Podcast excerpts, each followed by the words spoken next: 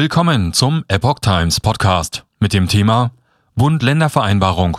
Mehrere Länder setzen Beschluss zu Impf-Infoschreiben nicht um. Ein Artikel von Epoch Times vom 10. Februar 2022.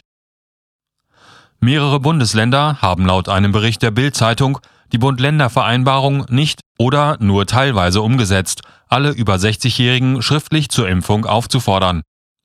Das Blatt berief sich am Donnerstag auf Angaben der Landesgesundheitsministerien. Hintergrund ist ein entsprechender Beschluss der Ministerpräsidentenkonferenz von November 2021.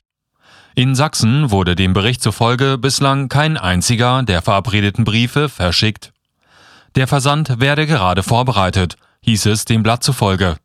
Auch Baden-Württemberg hielt sich demnach nicht an die Vereinbarung. Stattdessen seien dort nicht näher bezeichnete andere Formen der Ansprache gewählt worden, hieß es demnach.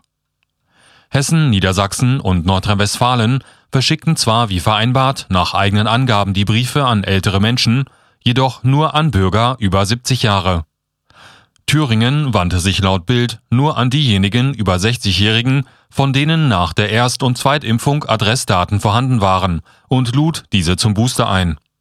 Bayern und Sachsen-Anhalt gaben demnach an, sie hätten die Aufgabe an die Landkreise delegiert. Angaben, ob der Versand tatsächlich erfolgreich sei, liegen nicht vor. Das Saarland gab Bild keine Auskunft. In den verbleibenden sieben Bundesländern sei der Versand der Impfaufforderungen an alle Bürger über 60 Jahre spätestens Mitte Januar abgeschlossen worden.